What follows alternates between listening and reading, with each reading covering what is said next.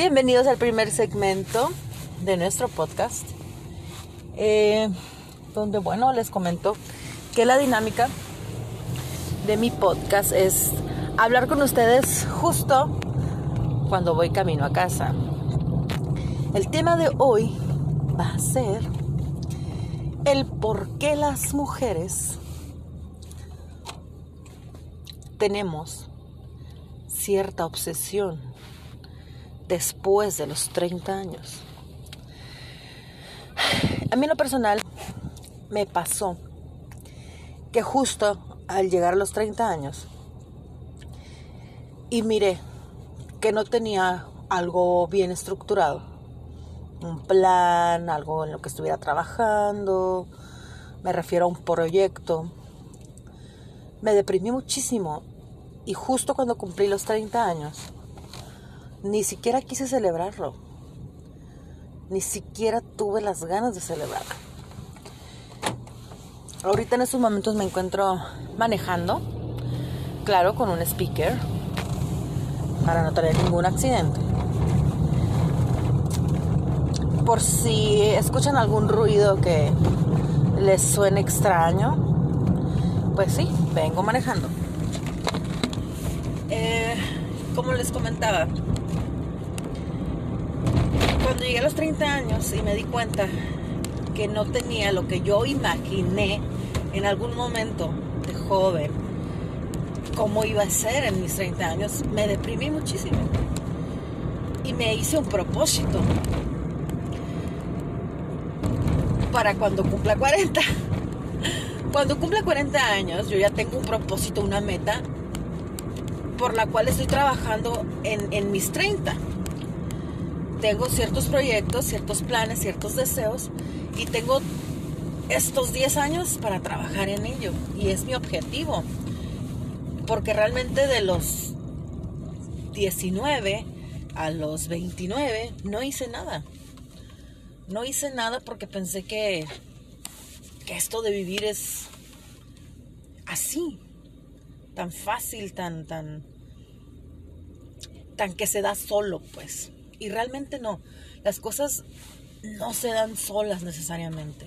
Tenemos que trabajar muchas veces para obtener eso que queremos.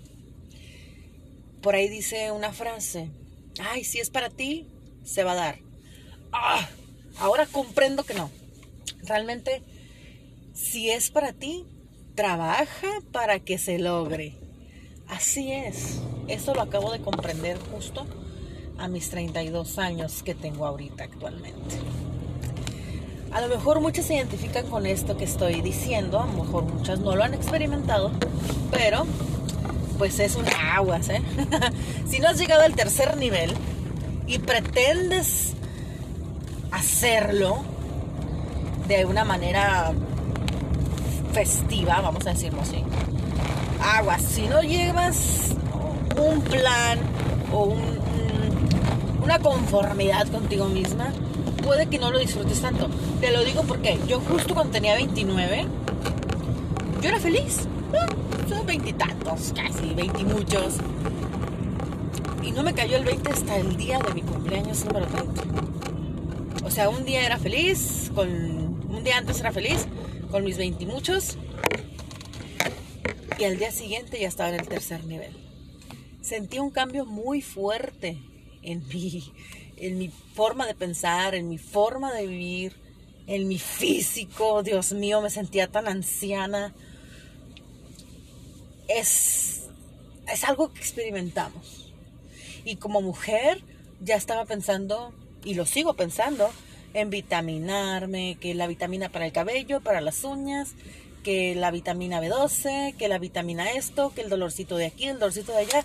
Me invadieron todas esas cosas y realmente dije, Dios, ¿dónde estoy parada?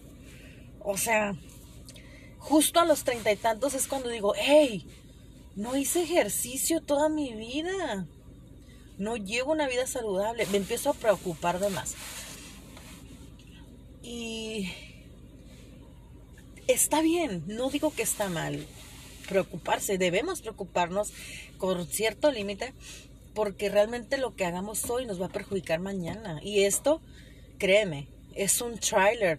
El, de los 30 a los 40 es un trailer de lo que vas a vivir en tus años posteriores.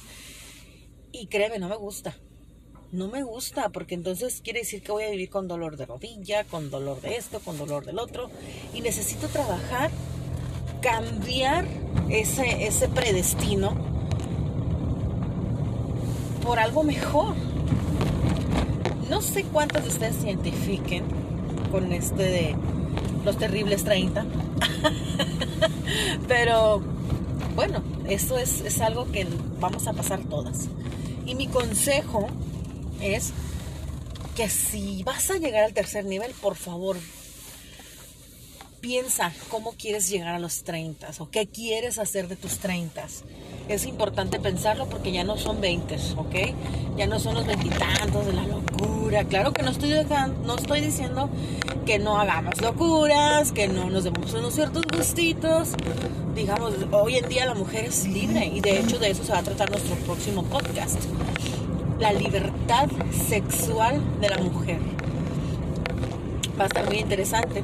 Espero tener una invitada. Eh, es algo que deseo realmente que alguien colabore conmigo. Espero que, que se me dé. Si no, voy a estructurar muy bien el tema para que lo disfruten también. Los terribles 30. Así es. Si tú estás pasando por una situación así,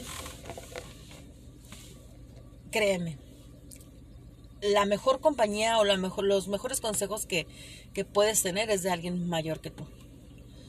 De alguien mayor que tú, que ya vivió, que ya pasó, que ya lo hizo. Y, mira los ejemplos de personas exitosas. Mira el cómo tuvieron que hacer, qué fue lo que hicieron para llegar a donde están. Y no está de más. Yo viví muchas, muchos años criticando, señalando, eh, juzgando, hasta que me pasó.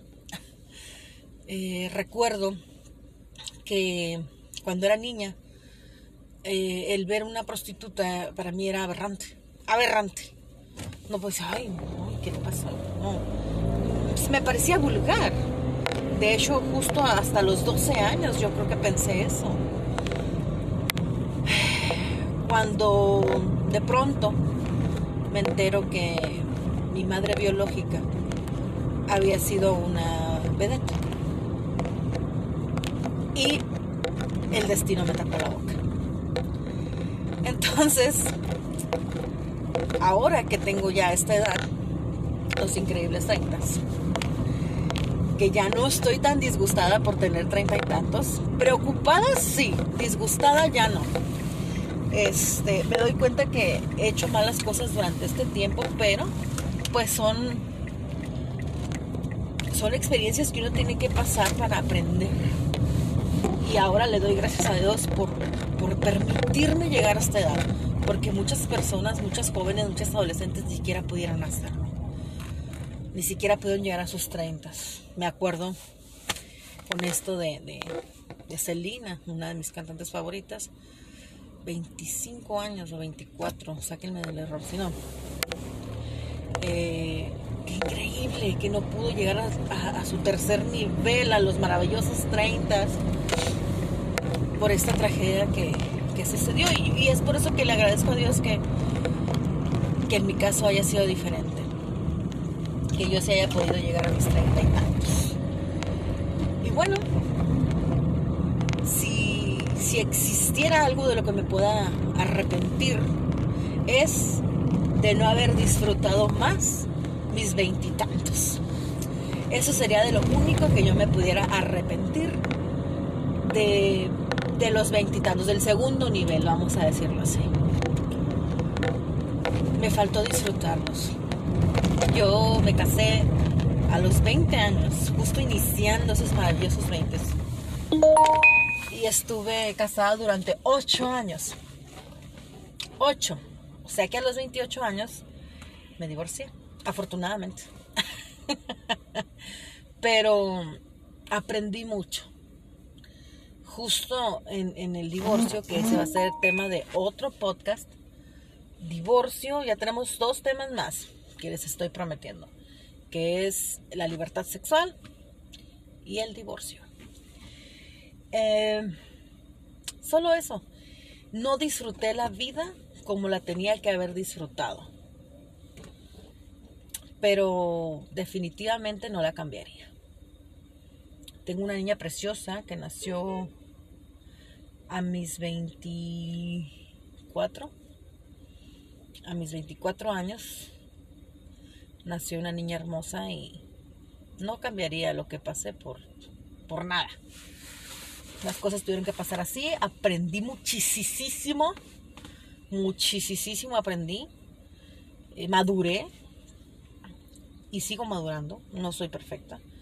Y yo pienso que hay muchas personas que hasta después de los 30 están todavía madurando. Son más lentas. Pero bueno, las cosas son así. Me encantaría saber sus historias. Me encantaría que las mandaran a, la página de Facebook que estaré poniendo en los comentarios para que yo pueda leerles, para que yo pueda escucharles y poder compartirlos también con en futuros podcasts.